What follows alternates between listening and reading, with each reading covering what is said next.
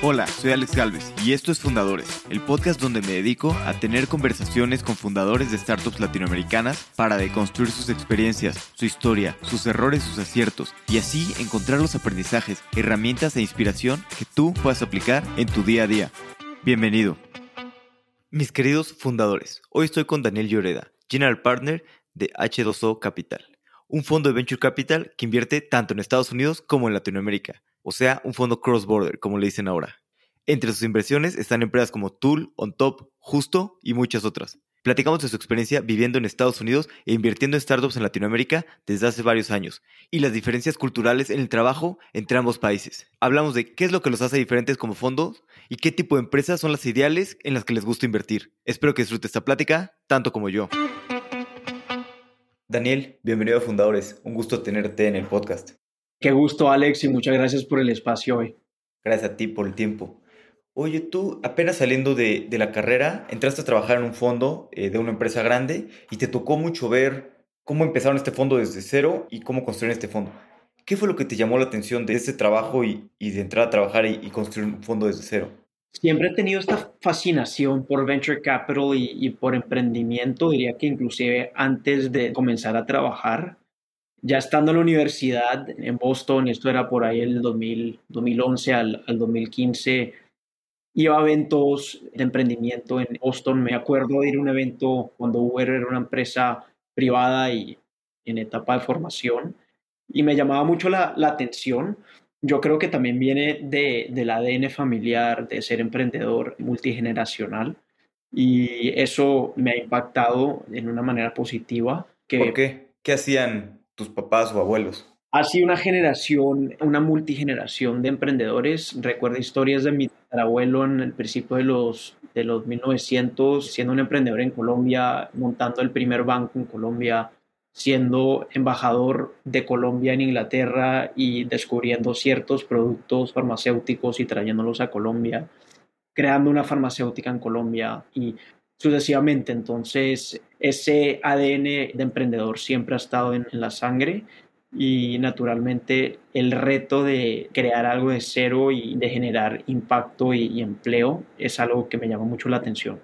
¿Y te tocó alguna vez, pues cuando eras chico, trabajar con tu papá, tus abuelos o demás? ¿O cómo hacen? Ok, está bien que tus padres y abuelos sean emprendedores, pero ¿cómo transmiten esto? ¿no? ¿Cómo te llega a ti esta transmisión de, pues de, ¿cómo dice, de generar empleo, de crear cosas? Ética de trabajo, pescar lo que uno come. Entonces, ejemplos de cuando era chico, tenía ocho años y hay una isla en Colombia que se llama San Andrés, que es una isla de turismo con como tax-free duty system. Entonces yo a los ocho años iba a vacaciones y compraba backpacks Puma y los vendía en el colegio. Después a los 12 años venía de vacaciones a Miami en los veranos y me iba a Walmart y llenaba mis maletas de dulces y los vendía en el colegio. Me acuerdo que me compré mi primera laptop con esos ingresos. Luego en high school monté una aplicación para servicios de, de perros y de mascotas, para lo que es pet walking y lo que puede ¿Qué ser... ¿Qué pasó después con esa aplicación?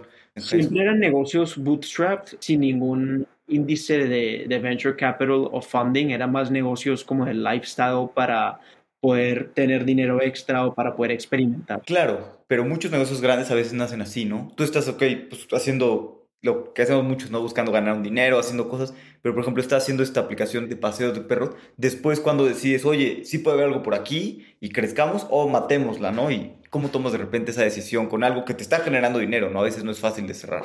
En ese caso me fui a estudiar a la universidad, entonces naturalmente por eso murió probablemente si hubiese seguido la hubiese escalado y en ese entonces era muy manual, le, hubiese implementado más tecnología y quizás una aplicación móvil y me hubiese expandido de, la zona donde estaba operando. Yo crecí en, una isla que se llama Key Biscayne en, en Miami, hay 10.000 habitantes y pues había que escalar de ahí si quisieras abarcar un TAM más, más grande, probablemente me hubiese ido a, a otras zonas en Miami para abarcar más mercado. Totalmente. Y bueno, regresemos un poquito a este fondo en el que trabajaste. Te llama la atención Venture Capital, decides entrar a este fondo. ¿Y qué aprendizajes te llevas de trabajar ahí, de empezar un fondo de, pues, de cero? ¿Qué ventajas tuvo, qué desventajas tuvo estar ahí? Buenísimo. Me di cuenta que soy buen vendedor, naturalmente soy comerciante y desde vender dulces hasta la aplicación de perros, cuando se trata de levantar capital o convencer a un emprendedor o una emprendedora para trabajar contigo, lo llevo en la sangre en ese sentido y en esa primera experiencia en Venture Capital ayudé con toda la formación del fondo, desde hablar con los abogados para la estructura ideal para un fondo hasta cómo estructurar los documentos de oferta o placement que vienen a ser muy parecidos a los documentos que un emprendedor o emprendedora necesita cuando levanta capital. Después a identificar deal flow y, a invertir. Como estamos invirtiendo con el estómago de, esta empresa Fortune 500, pues fue un híbrido entre invertir y company building, ¿no? Al final estábamos apostándole a ciertas ideas con ciertos equipos y apalancándonos de, esas herramientas de, valor agregado del Fortune 500 Company comerciales para desplegar y, y lanzar nuevos modelos de negocio. Totalmente.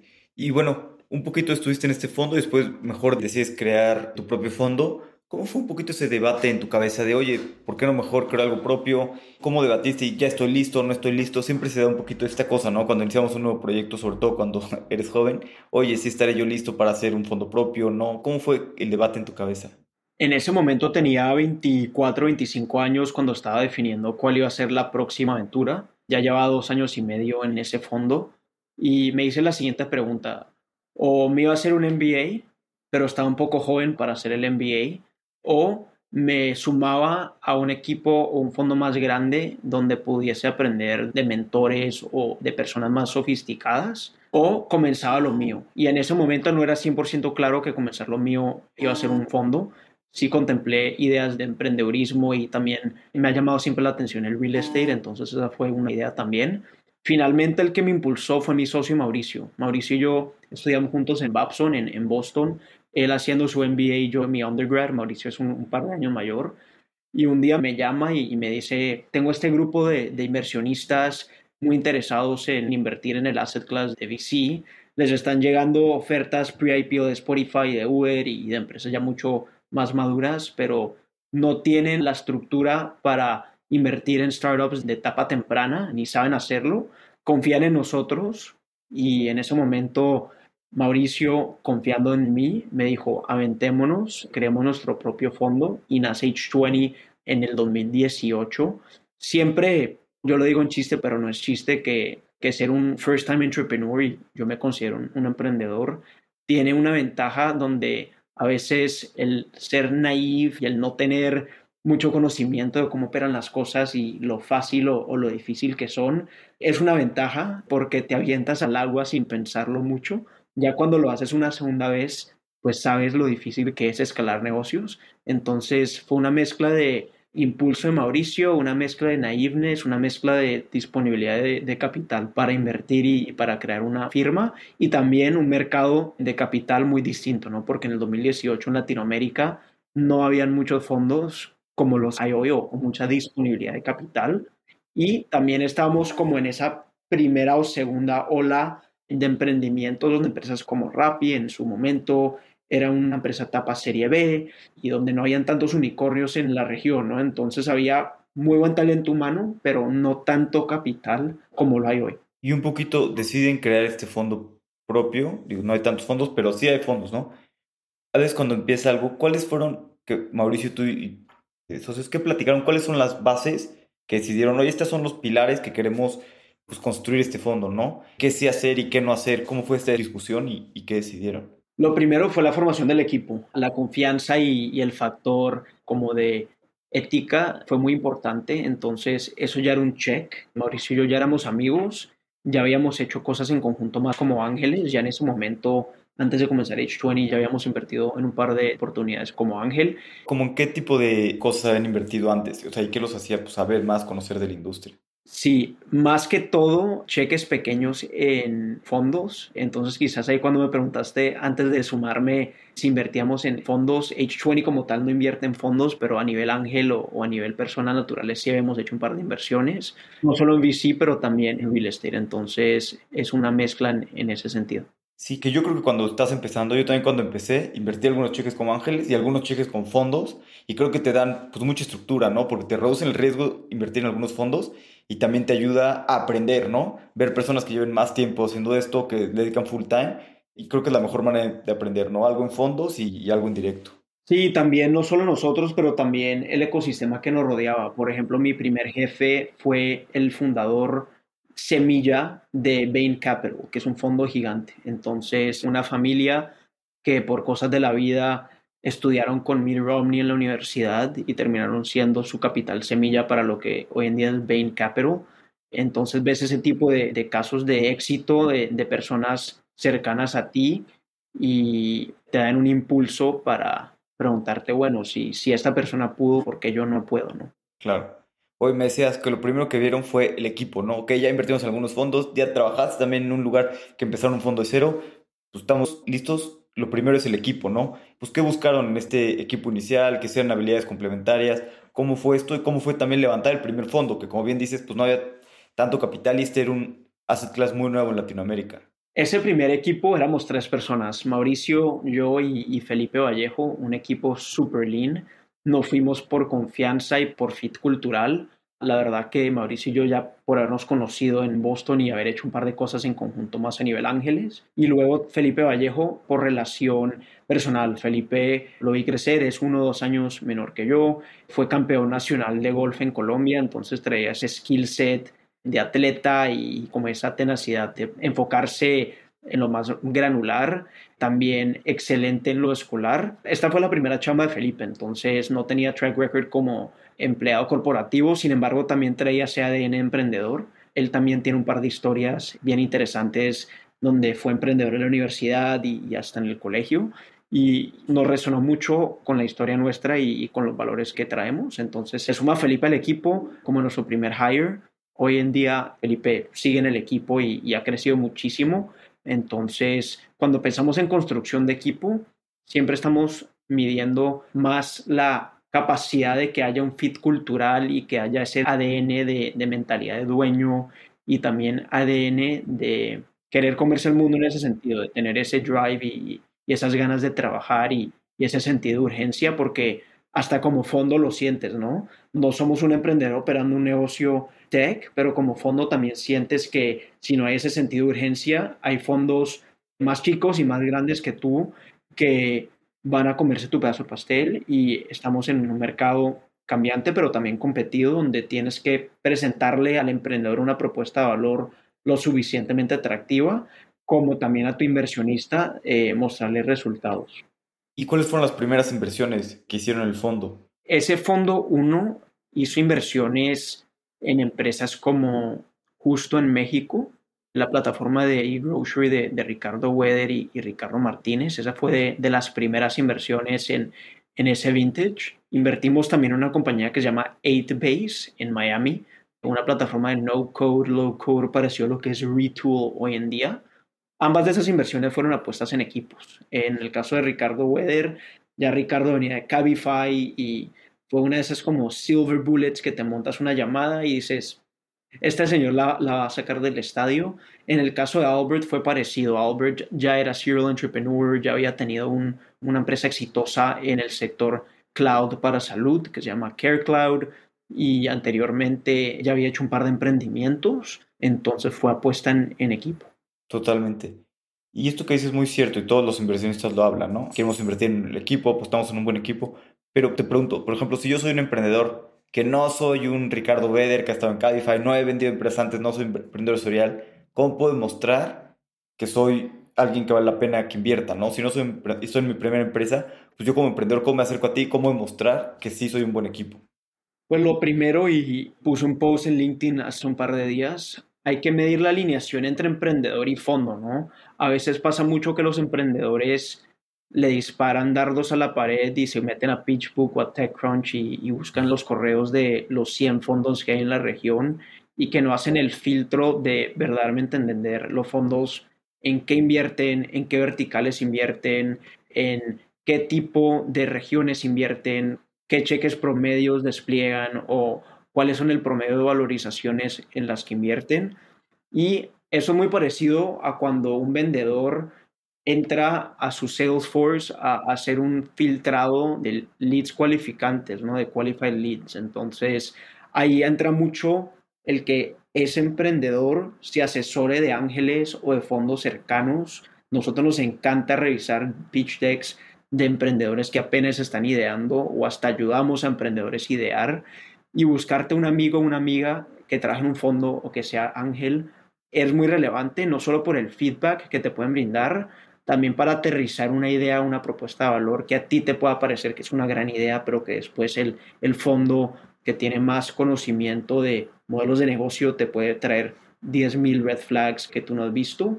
Y en el caso que sí sea la idea y que estés listo para emprender porque tienes las ganas y el, el track record para hacerlo, por lo menos que te puedan ayudar con warm qualifying leads, ¿no? Que ese fondo o ese ángel te pueda abrir las puertas con otros fondos que va a recibir el deck de un primer emprendedor que no tiene track record recién grabado de una forma mucho más cálida que un cold email en ese sentido. Totalmente.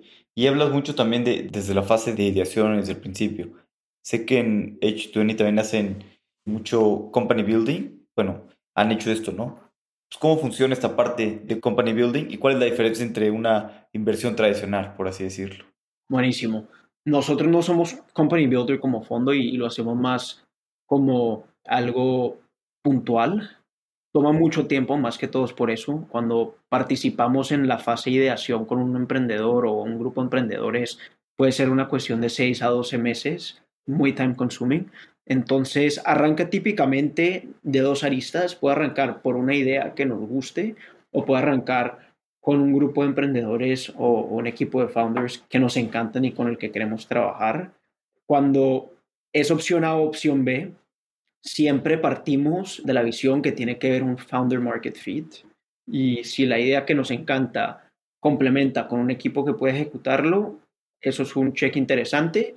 O si el fundador con el que estamos hablando hace fit con la idea, ¿cierto? Voy a poner un ejemplo muy puntual. Nosotros invertimos en una compañía que se llama Farmu. Farmu es un B2B marketplace para el vertical de farmacias independientes. Conocíamos el playbook de los marketplaces porque fuimos el primer cheque institucional en Tool, que es el super app de la construcción, y también fuimos inversionistas tempranos en varios otros marketplaces de la región. En el caso de Farmu, fue una inspiración de un modelo que vimos en China que se llama Yaoshi Bank, YSB, en el que un fondo que está invertido en H20 eh, nos había comentado del modelo y que había sido un modelo relativamente exitoso. Después en PitchBook vimos un reporte del vertical de farmacias, empezamos a hacer deep diving, empezamos a hacer product discovery. Resulta que un amigo mío de la Universidad de Babson, que está recién graduado de Columbia Business School, no quería regresar a McKinsey a seguir como consultant. Resulta que era el chief of staff de Frubana por un verano y nosotros tenemos una relación muy cercana con Fabián Gómez de Frubana. A Francisco ya lo conocíamos por relación personal, también teníamos muy buenas referencias eh, de Frubana y de McKinsey y decidimos apostarle en Francisco. Resultó que a él le gustaba la tesis de crear este marketplace de farmacias.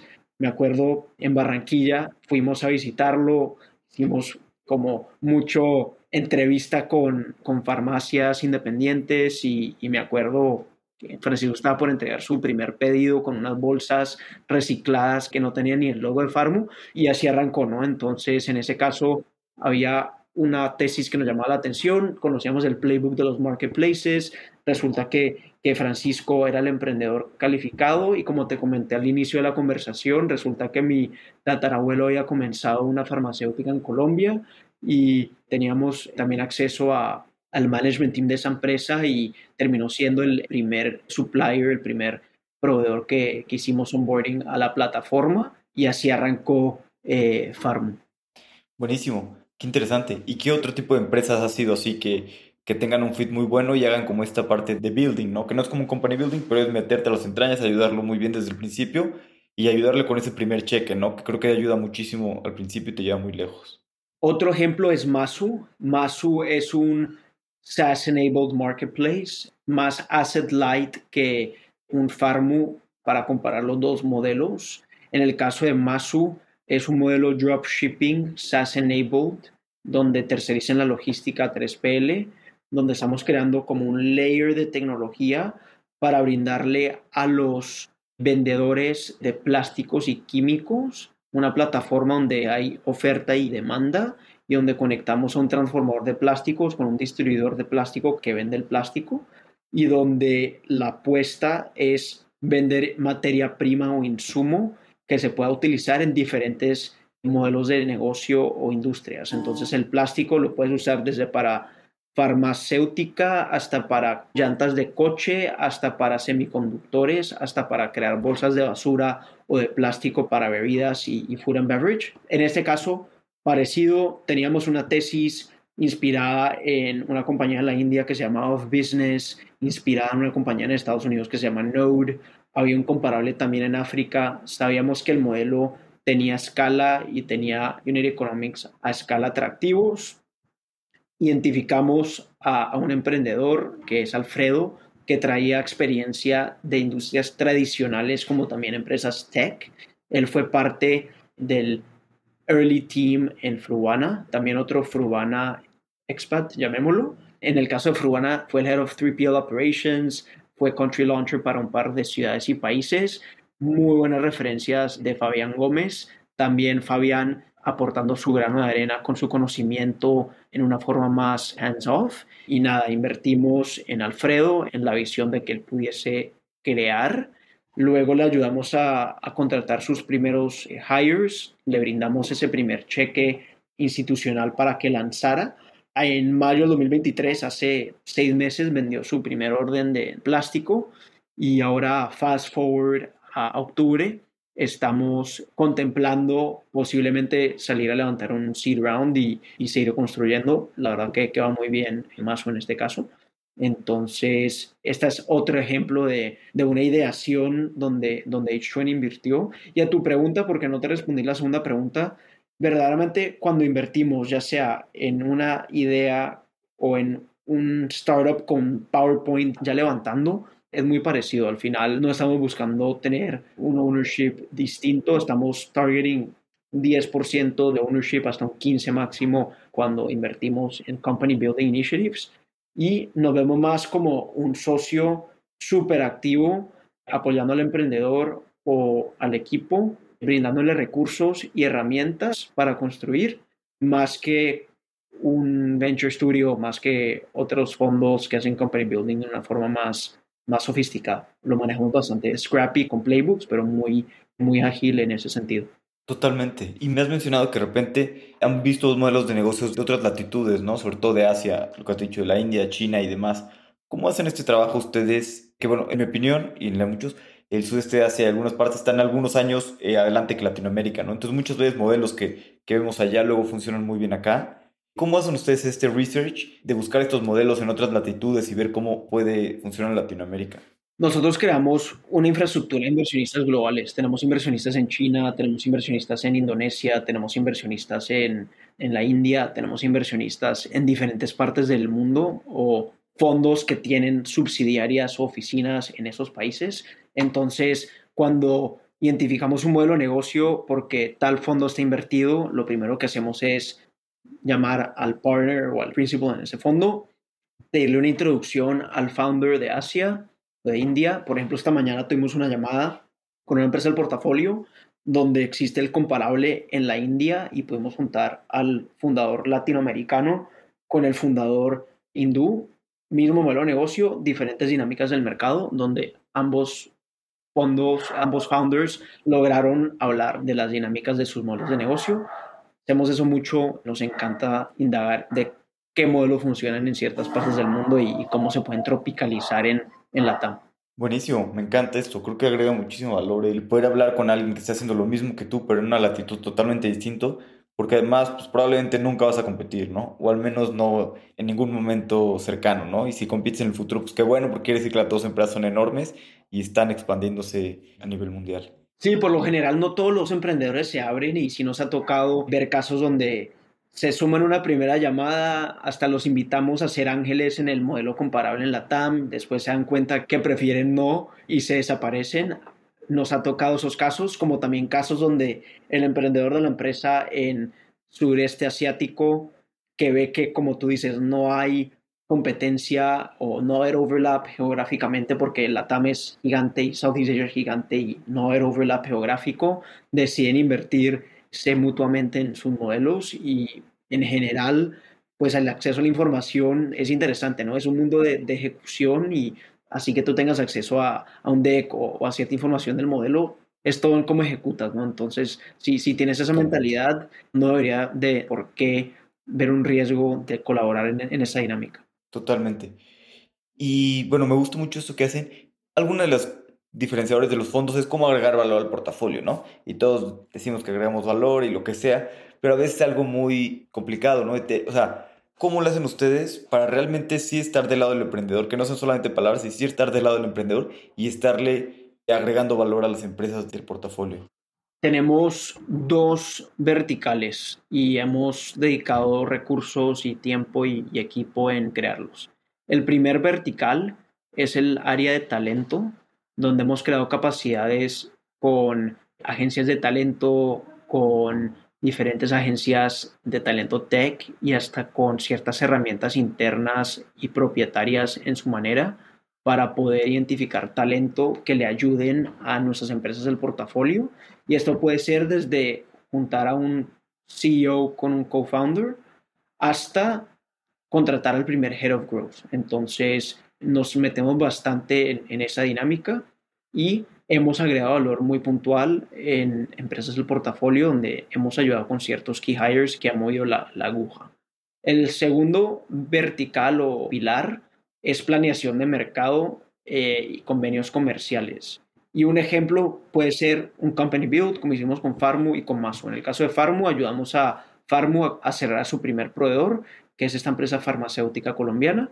Como también en el caso de Masu, los ayudamos, por ejemplo, a firmar un convenio con un advisor que los ayudó con una plataforma inicial de no code para que lanzaran y probaran su solución.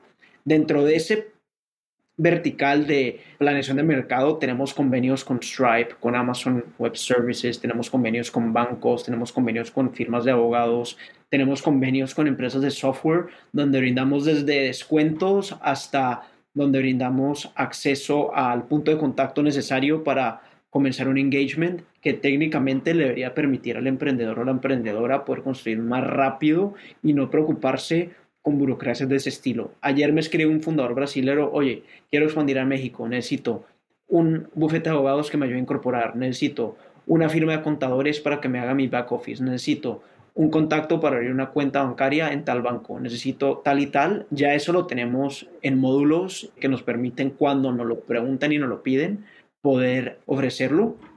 Y te diría que un tercer punto que es más humano es estar ahí. O sea, si a mí un emprendedor me escribe, oye, tienes 10 minutos para hablar hoy, es urgente, ahí estoy.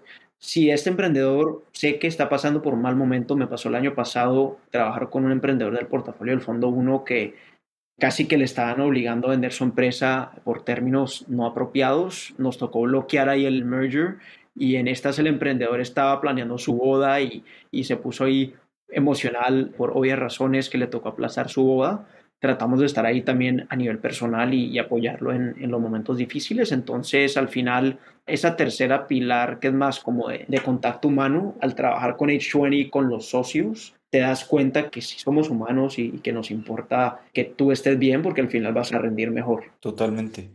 ¿Y cómo ven, me hablas de esto del fondo uno, cómo ven ustedes como fondo la construcción de su portafolio, no? Porque simplemente creo que parte de un fondo de venture capital es invertir el dinero en diferentes empresas y diversificar el riesgo, ¿no? Pero a veces hay fondos que están muy diversificados, tienen muchísimas empresas, algunos como dicen spray and pray, o hay fondos que deciden estar más concentrados en, menos empresas y estar más con eso. ¿Cómo ven ustedes esto? Y también luego la diversificación natural que tienes de, pues a veces inviertes mucho más temprano en una versión más barata, a veces un poquito más tarde. Este, sería, ¿cómo ven un poquito ustedes su diversificación en diferentes empresas y en diferentes etapas dentro de la misma etapa semilla o sería? Buenísimo.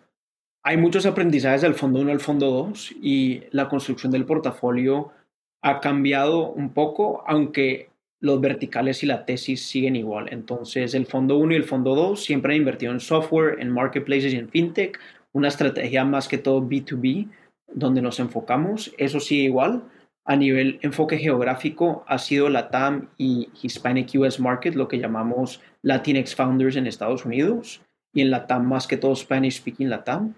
Luego a nivel Portfolio Construction sí hay un par de aprendizajes. El fondo 1 fue un fondo concentrado, invertimos en 12 compañías más o menos, con cheques promedio o pesos de un 10% de portafolio y donde fuimos bien agresivos en ciertos casos en esa concentración.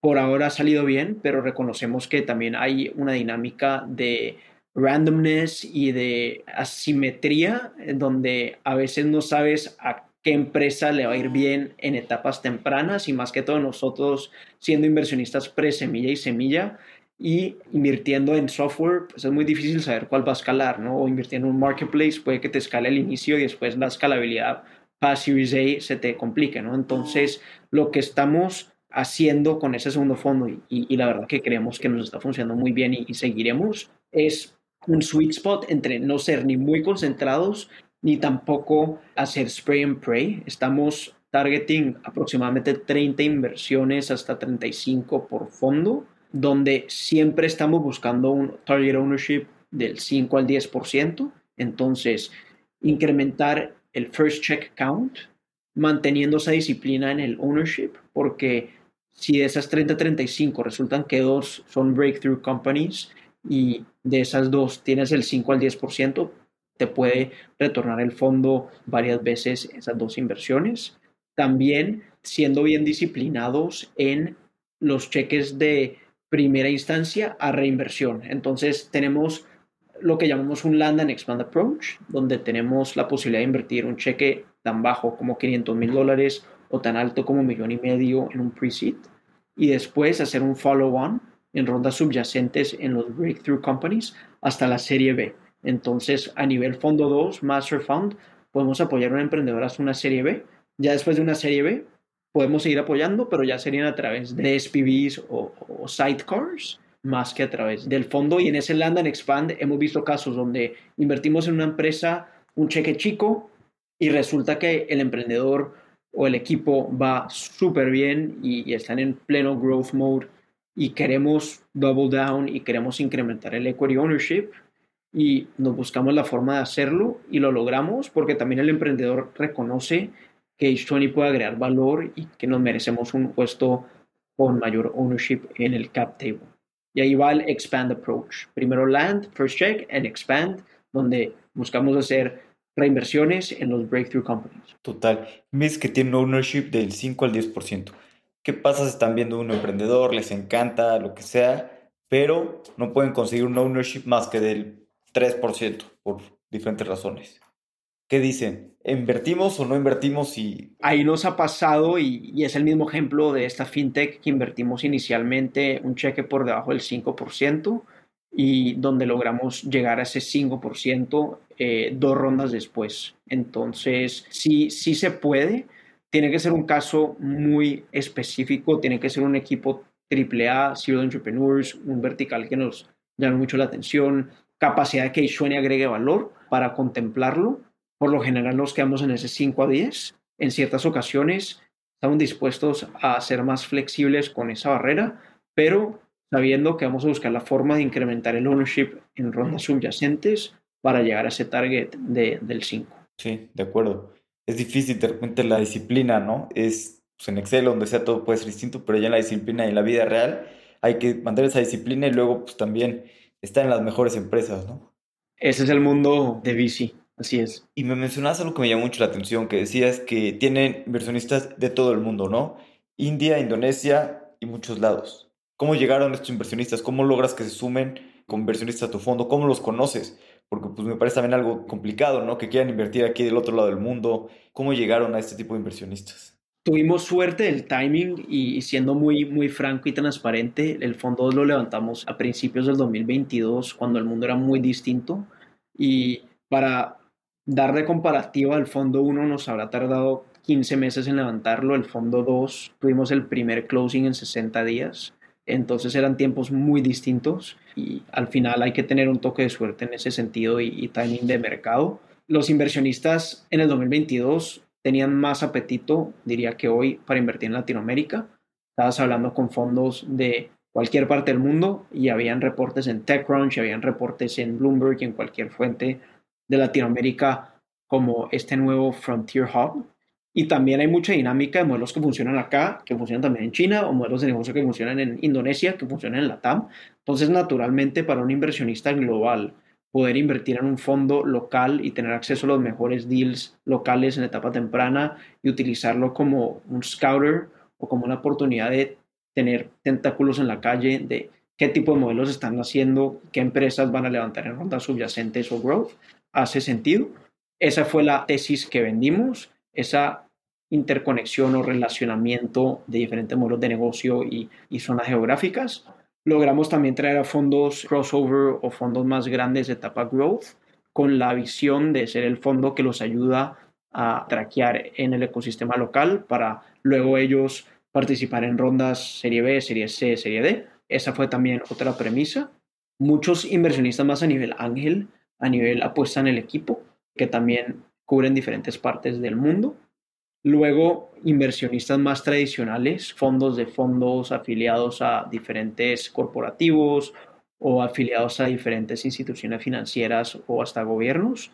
Y luego un bucket de family offices más por relacionamiento personal, personas que confían en nosotros, que han confiado con nosotros desde el fondo 1, que nos han acompañado en, el fondo 2 y que nosotros los vemos como grandes aliados para cumplir nuestra misión en ese segundo pilar de convenios comerciales o planeación de mercado ante el emprendedor de agregar valor. Por ejemplo, estaba hablando con un emprendedor ayer que está creando algo en GenAI, pensé en el retailer más grande de Colombia, me sumó una llamada con el Key Decision Maker y en una llamada de media hora logramos un piloto y van a empezar a pilotear. Ese tipo de cosas cuando tienes a Family Offices o Key Decision Makers de corporativos también pues agregan mucho al pot de valor. Sí, totalmente. Y me llama la atención mucho que cómo ha evolucionado ¿no? el fondo 1 al fondo 2 y pasaron de un portafolio muy concentrado a un poquito más diversificado. ¿Qué otros aprendizajes tuvieron del fondo 1 o qué cosas decidieron modificar para este fondo 2? Decías que la tesis todo se mantiene igual. Y desde luego, ¿cómo se ve el futuro también hacia el fondo 3 y más para allá? Sí, un gran aprendizaje del fondo 1 al fondo 2 es no haber vendido ciertas posiciones más temprano. En el pico del 2021 por lo menos nosotros no tuvimos esa visión de que el mundo iba a cambiar y que las tasas de interés iban a subir y que el costo del capital iba a subir y, que las valoraciones iban a afectar. Y por lo sucedido, llegó a haber menos apetito por Latinoamérica porque los fondos regresaron a su core business en Nueva York a invertir en lo que conocían, con toda razón. Entonces nos hubiese encantado poder ver o mostrar más DPI del fondo 1 antes de del nuevo ciclo. Sí tuvimos un éxito el año pasado, una empresa del portafolio la adquirió una empresa pública americana y logramos distribuir algo de DPI. Estamos optimistas que en el 2024 pueden ver un par de transacciones interesantes en el portafolio de empresas ya más maduras que están buscando ser adquiridas, empresas ya con evita positivo. Sí queremos mostrar más DPI para levantar un fondo 3 en un futuro próximo y eso fue un gran aprendizaje que nos llevamos de tener esa disciplina de saber cuándo vender y de manejar mejor el timing en ese sentido. Y en general en Latinoamérica falta eso, ¿no? No se han visto tantos IPOs como en otras regiones. Hay un backlog de empresas que esperamos puedan salir públicas en el futuro. Y hay muchos fondos de vintage comparables a los nuestros que también en la parte de DPI quizás deberían de tener números más altos. Entonces, es una apuesta que en la TAM sí se puede ver exits y que los han visto, pero que tenemos que ver más exits para poder validar que podemos ver rentabilidad en las inversiones de los LPs, ¿no? Totalmente. Y tú llevas ya muchos, cambiando un poquito de tema, y creo que, bueno, como dices, el DPI, que es el dinero que ya se retornó a los inversionistas, creo que es importante, ¿no? También repartir dinero, ¿no? Estamos en una clase de largo tiempo y bastante riesgo, pues también si podemos pues, empezar a minimizar un poco el riesgo y buscar salidas, depende de lo veamos en la vida del fondo, pues siempre es sano, ¿no? Como un amigo que lleva muchos años invirtiendo, digo, en mercados públicos, siempre me dice, bueno, pues nunca te vas a enojar por vender y hacer dinero, ¿no? Si vendes y te vas bien, oye, si se, pues igual se fue, creció más, sí, pero también siempre pagar y volver a los inversionistas siempre es sano y siempre es bueno. Y hablando un poquito de cambio de tema, Tú llevas pues, muchos años viviendo en Estados Unidos, en Miami en específico, en algunos otros lados, y Miami ha crecido mucho últimamente en la parte hub de tecnología. Además, Miami tiene mucha proyección hacia toda Latinoamérica, pero te estás mudando el siguiente año hacia Ciudad de México un rato para estar acá, para explorar, para conocer, para aprender. Platícame un poquito de tu decisión y de por qué decides venir a Ciudad de México, la capital del mundo. Varios factores. El primero, como tú indicas, yo soy colombiano, nací en Colombia, pero a los 15 años me mudé a Estados Unidos. Tengo 30 años, entonces ya llevo 15 años viviendo por fuera de Latinoamérica. Y al final, yo soy un inversionista que creo fielmente en Latinoamérica y que le apuesto al emprendedor latino. Entonces, me toca a mí ponerme las botas y mudarme un rato a Latinoamérica para entender los pain points y los dolores que viven los, los consumidores y las empresas del día a día, ¿no? Pain points desde pagos hasta cómo pedir tu insumo y tu inventario si eres un corporativo o cómo hacer tus transferencias y tu FX a, Estados Unidos, ¿no? Quiero vivir eso de calle, nos encanta poner las botas y, y ir a indagar qué funciona y qué no funciona y ya más hablando de producto. Entonces quiero liderar eso yo mismo también para nosotros México es una región muy importante. Nosotros somos inversionistas, como te comentaba, que invertimos tanto en el US Hispanic Market como también en Spanish Speaking Latam. Y cuando hablamos de Spanish Speaking Latam, verdaderamente es Colombia, México, Argentina, como las tres regiones o tres países con mayor GDP. Y luego, pues viene Perú, viene Chile, viene Uruguay, vienen las otras regiones, ¿no? Entonces, ya en Colombia tenemos a un excelente equipo liderado por Renzo Cesana. Renzo es el veterano de la industria y también súper operador aparte inversionista. En la oficina de México está Monse Calderón, que es investor de H20. Monse viene de Alus Capital. Voy a hacer un complemento para Monse para seguir construyendo localmente en México. Tercero, te diría que vemos mucho emprendedor o emprendedora argentina, colombiana, chilena, que quiere mudarse a México, ya sea porque tiene un producto que funciona en Colombia y Chile y quiere expandirse pan regionalmente a México por el tamaño del mercado, o tiene una idea y quiere lanzar en México como su primer país porque es el mercado más grande en Spanish Speaking Latam a nivel TAM, a nivel factores, y de pronto porque su condición en Chile o en Colombia a nivel talento o a nivel mercado de capitales bursátiles o a nivel hasta expansión multiproducto no hace sentido, ¿no? Y queremos ser ese fondo cross-border donde apoyamos al emprendedor o la emprendedora a expandir desde Colombia a México a Estados Unidos y, viceversa, ¿no? También ayudando a los emprendedores americanos a expandir a Latinoamérica, que también lo hemos visto. Y me parece que México es ese hub ideal. Aparte en lo personal, mi esposa siempre le molesto que que dice que ella, yo la molesto a ella diciéndole que ella veraneaba en México cuando era chica porque le, encanta México y no es mexicana, es, venezolana. Entonces tenemos una afinidad por México, por la comida en México, tenemos muchos amigos en México, es un país bellísimo. Y aparte, tuvimos un bebé que hoy tiene cinco meses en mayo. Entonces, como jóvenes padres nuevos viviendo en México, yo creo que la calidad de vida, poder estar con jóvenes también como nosotros y poder explorar en México hace mucho sentido. Es un reto personal como también profesional y es lo que lo ayuda a uno a crecer. Entonces, por esas razones me mudo a México. Ya tenemos DEPA andando justo. Hoy han estado entrando y saliendo la empresa de mudanza, sacando muebles para llevarnos para México. Y nada, súper emocionados de, de esta aventura nueva. Queremos hacernos amigos, nuevas relaciones en México. Me encanta cocinar en casa, me encanta atender a, gente que viene a mi casa y quiero crear o fomentar más ecosistema con amigos locales que ya hemos ido fomentando, pero aún más ahora. Eh, entonces, bien, bien emocionados por esta nueva aventura. Buenísimo, qué bueno. Pues ya nos veremos cuando estés por acá. Seguro. Vamos a pasar a la última parte, que es la parte final, que son una serie de preguntas de reflexión. Las preguntas son cortas, las respuestas pueden ser cortas, largas o como tú quieras. ¿Tienes algún libro que sea tu libro favorito o algún libro que te guste mucho y que te gusta recomendar? Tengo a la, a la izquierda mío varios, inclusive aquí voy, voy rápido y te los, te los voy a mostrar, aquí como para, para hablar de cada uno. Perdón ahí que me paré. Este me, me, lo leí el mes pasado, se llama Chaos Kings, me gustó bastante porque habla de eventos Black Swan, entonces te habla de la historia de los fundadores de un hedge fund en Miami que generaron retornos increíbles durante la burbuja del 2008, durante la época de COVID en el 2020 y habla un poco de el otro lado de la moneda más negativo del mundo en el que vivimos y que siempre hay que tener como una estrategia de hedging y, y protegerte ante ciertas circunstancias.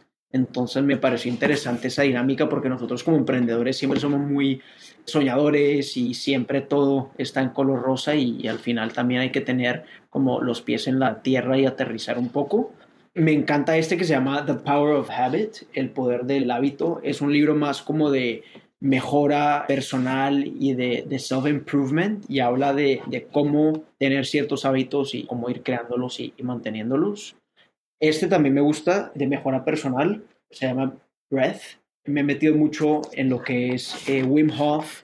Tengo una hielera en mi casa y me meto a temperaturas así congeladas y me ha ayudado mucho como a mantener esa dinámica de, de, salud mental y mantenerme más tranquilo y, y, más relajado y enfocado. Hay un par de, de, libros que también me gustan bastante. Otro que se llama The Hard Things About Hard Things.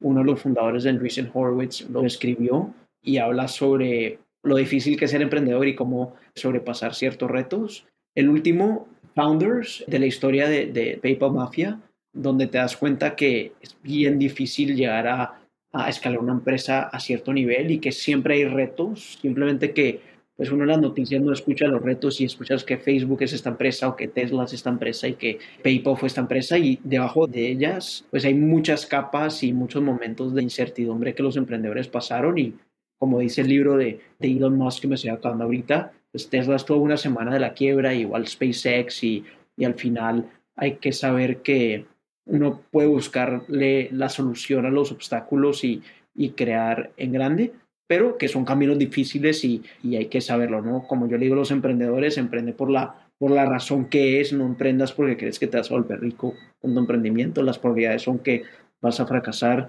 más que nada y, y, emprende porque estás apasionado por este pain point que quieres resolver o porque te encanta este, este mercado o por alguna otra razón. Sí, de acuerdo. Y un poquito en ese camino de los hábitos, ¿qué creencia o hábito has cambiado en los últimos 5 o 10 años de tu vida que ha mejorado drásticamente tu vida? En general, me considero alguien como que trabaja mucho y como no sabía que descansar está bien, como me dice una amiga, deje de hacer. A veces uno quiere estar conectado 24/7, pensando, mandando correos, aunque no estés ocupado, te quiere mantener ocupado y está bien como tomar un paso atrás, reflexionar y quizás no operar a 100%, sino que 85%. Entonces, aunque me cuesta todavía, trato y sigo tratando como de optimizar eso y es, es bueno. De acuerdo. A lo largo de tu vida has tenido bastantes aprendizajes. Si pudieras dejarle dos aprendizajes en la vida a tu hijo, hija que acaban de hacer que ya cinco meses, ¿qué cosas te gustaría dejarle?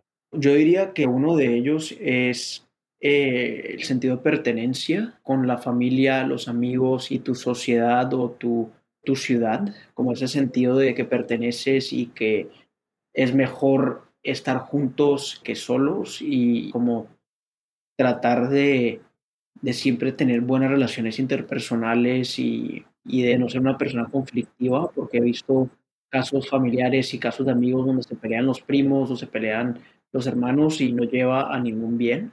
Y el segundo es más un aprendizaje financiero de que empiece a ahorrar súper temprano, así sean montos pequeños, y de crear como esa disciplina de inversión y de reinversión y de ahorro porque al final la vida es larga y si vas a vivir a los 90 años, pues al final tienes que, asegurarte que, estés bien durante ese camino, ¿no? Para cubrir tus gastos de salud, tus gastos médicos, tus gastos de educación y, y cualquier otros high ticket items. Entonces, en general, como esa dinámica de, de ahorro temprano. Buenísimo. Daniel, muchas gracias por tu tiempo. La verdad es que muy interesante lo que han construido en el fondo, en H20 y te deseo lo mejor también en esta nueva aventura en México y espero que, pues, que sigan creciendo, ¿no? Como fondo y, y, tú también como persona.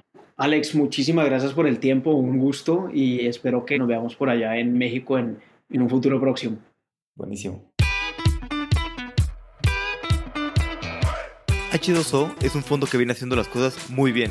Sobre todo hay que hablar con los fundadores que han fondeado para saber lo buen partners que son.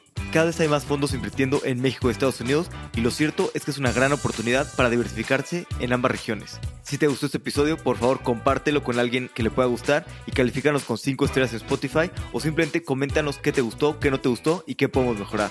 Hasta la próxima.